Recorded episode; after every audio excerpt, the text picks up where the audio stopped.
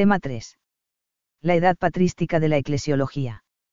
El Concilio Vaticano II se propuso, volver a las fuentes, es decir, a la escritura y a la tradición de la Iglesia, concretamente a los padres, sujetos privilegiados de esa tradición. El pensamiento de los padres nos ha llegado también por medio de los teólogos contemporáneos.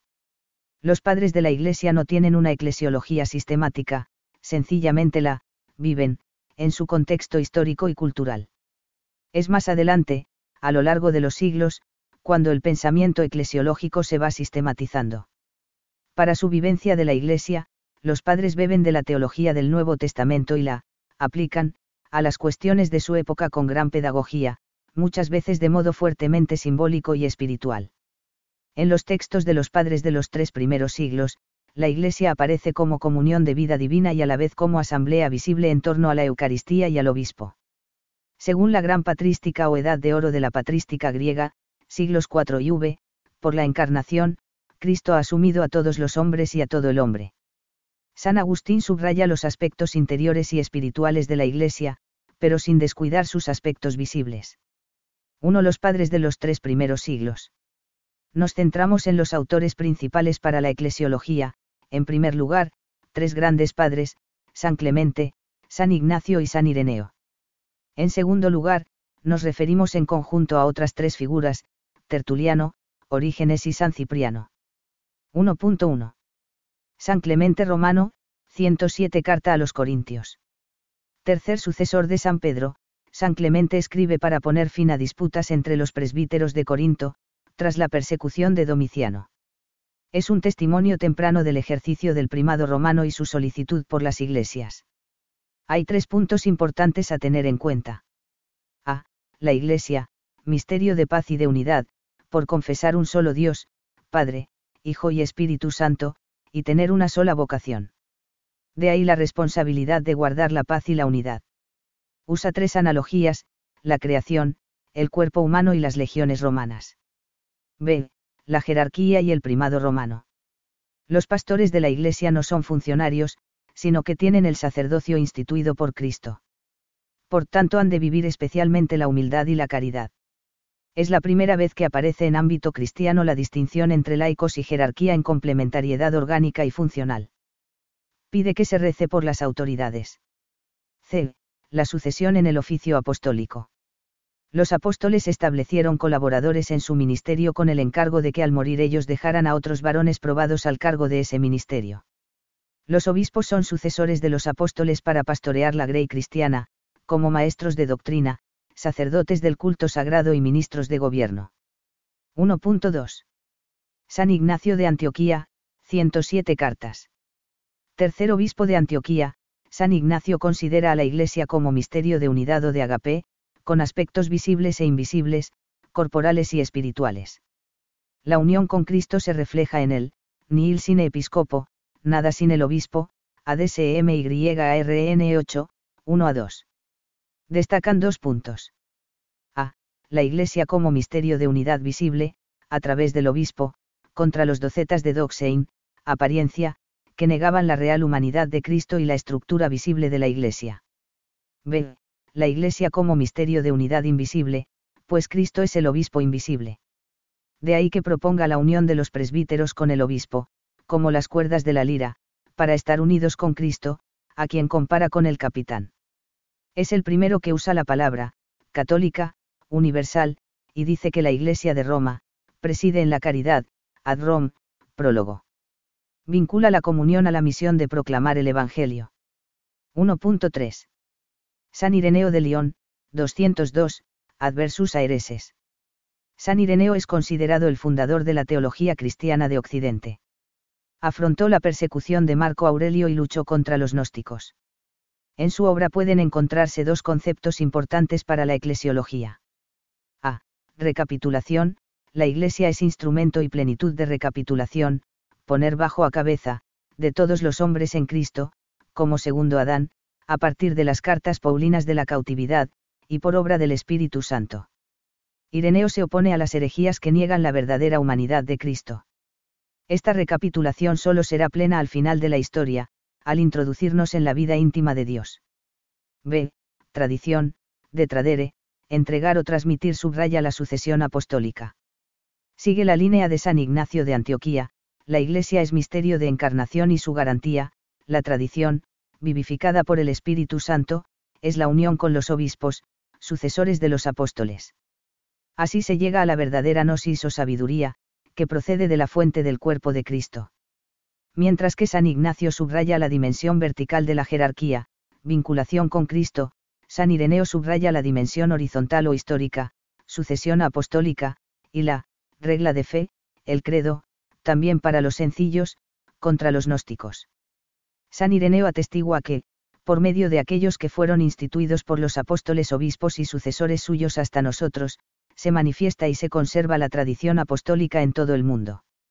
1.4. Tertuliano, 220, Orígenes, 254, y San Cipriano, 258. Estos tres padres hacen aportaciones más puntuales o menos desarrolladas a la eclesiología. A. Tertuliano, jurista y polemista, defiende la tradición unida a la sucesión apostólica. Al final de su vida se adhiere al montanismo, un tipo de profetismo heterodoxo. Se refiere a la Iglesia como, madre, aunque no es el iniciador de este uso, cf. Carta del John, en Eusebio de Cesarea, Historia Eclesiástica, v.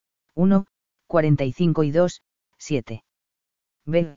Orígenes es el primer gran teólogo alejandrino, no propiamente un padre de la Iglesia a causa de algunas ideas puntuales ambiguas o heterodoxas. Apunta tres cuestiones, la Iglesia como realidad visible y estructurada por la jerarquía, a la vez es una realidad invisible desde antes de la creación, y la verdadera Iglesia es la del cielo, recoge el sacerdocio común de los cristianos, CF 1P2 a 5. No habla del primado romano. Tiene algún punto menos claro, exige la santidad para la eficacia del ministerio sagrado. C. San Cipriano, hombre de acción, insiste en el sentido de la Iglesia, el amor y la unidad con ella, unidad que procede de la Trinidad y desemboca en la fraternidad, y en la unidad de las iglesias locales con la Iglesia universal. Esta unidad acontece sobre todo a través de la Eucaristía y de los obispos, que son como una representación de la Iglesia. Va más allá de una teología del obispo local, San Ignacio, en la línea de una teología del episcopado como cuerpo uno e indivisible. En definitiva, en los textos de los padres del siglo III, la Iglesia aparece como comunión de vida divina y a la vez como asamblea visible en torno a la Eucaristía y al obispo. 2. La gran patrística o edad de oro de la patrística griega, SS.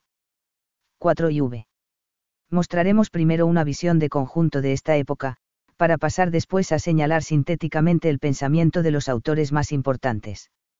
2.1. Visión global. La teología de los padres griegos de los siglos IV y V es fundamentalmente cristológica. Por la encarnación, Cristo ha asumido a todos los hombres y a todo el hombre. En eclesiología, pueden destacarse los puntos siguientes.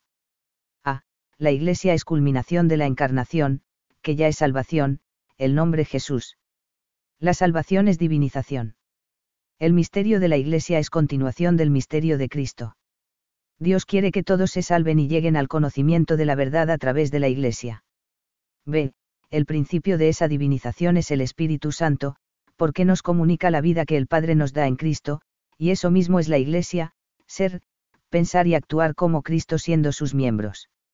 C carácter universal de la obra salvífica de Cristo. A partir de San Pablo, Cristo Nuevo Adán, y San Ireneo, recapitulación, los padres griegos sistematizaron esta doctrina, que llega al Concilio Vaticano II, el Hijo de Dios con su encarnación se ha unido, en cierto modo, con todo hombre, GS 22. D.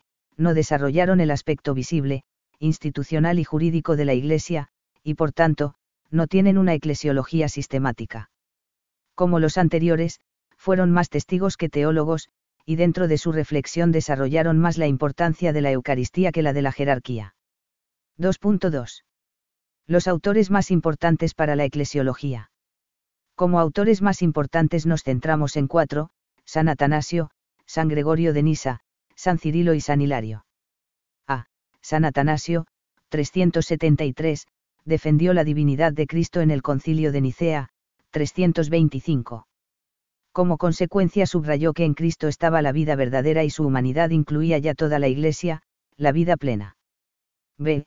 San Gregorio de Nisa, 394, fue un genio especulativo.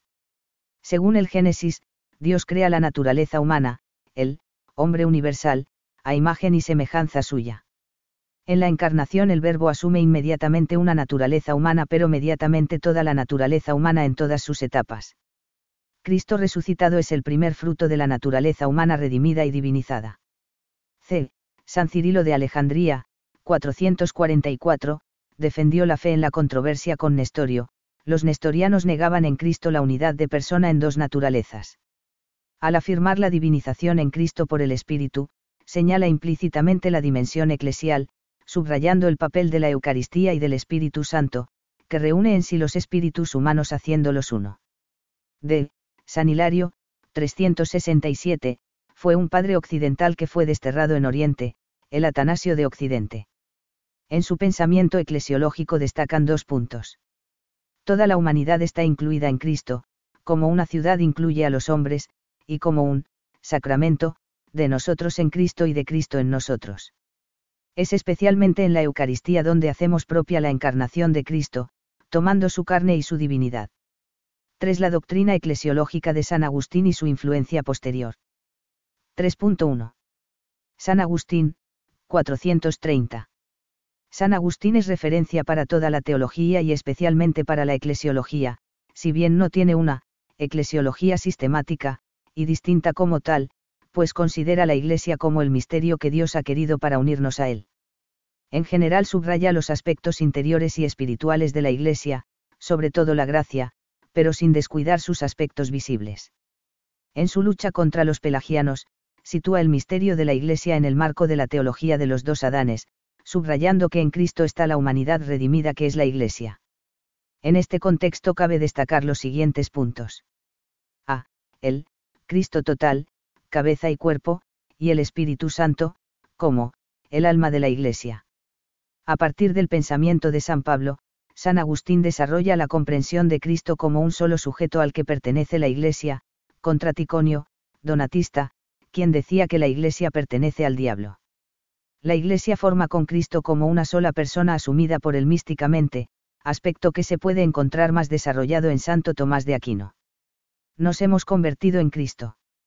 En efecto, si Él es la cabeza, nosotros somos sus miembros, el hombre total es Él y nosotros, in Ioannis Evangelium Tractatus, 21, 8. Quien nos une en Cristo es el Espíritu Santo, que es como el alma de la Iglesia. La Iglesia es pueblo de Dios y casa de Dios. Es a la vez cuerpo de Cristo por la Eucaristía. Esto se manifiesta en que Cristo, ora por nosotros, ora en nosotros, nosotros oramos a Él, Él ora por nosotros como sacerdote, ora en nosotros como nuestra cabeza, y nosotros oramos a Él como a nuestro Dios, por tanto, reconocemos en Él nuestra voz y la suya en nosotros, en Narraciones sin Salmos, 85, 1. B. La estructura sacramental de la Iglesia. En el plano visible la Iglesia está estructurada por los sacramentos, que tienen por centro la Eucaristía. Para formar un cuerpo con Cristo se necesita tomar el, cuerpo sacramental, de Cristo que es la Eucaristía. Cristo es el gran misterio, o sacramento, del Padre, cf. CEC, 774, fundamento de la sacramentalidad de la Iglesia que luego desarrollará Santo Tomás y en el siglo XX redescubrirá el Concilio Vaticano II. Al comulgar la Eucaristía crecemos en la comunión de la Iglesia, en este sentido incoa la teología medieval, y todo gracias al sacramento del orden. C. La Iglesia es, comunión de los santos. La Iglesia es la ciudad de Dios que camina ahora mezclada con la ciudad de los hombres, pero también simultáneamente está en el cielo, dos etapas, celeste y peregrina. Le da el nombre de comunión de los santos, por ser comunión de las cosas santas. Dice que la Iglesia es una comunión mixta, acoge a justos y pecadores, comunión de sacramentos y comunión jerárquica, contra los donatistas. D. La Iglesia es la Iunaitas católica, es decir, la unidad universal y no una comunidad de salvados aparte, como sostenía la secta de los donatistas. En resumen, para San Agustín la Iglesia especialmente el Cristo total al que accedemos por medio de una estructura sacramental visible, para llegar a la comunión de los santos, que en su fase peregrinante es mixta, y además de ser comunión de sacramentos, es comunión jerárquica y una eitas católica. Otros aspectos de la eclesiología de San Agustín irán apareciendo más adelante. 3.2. Después de San Agustín. A.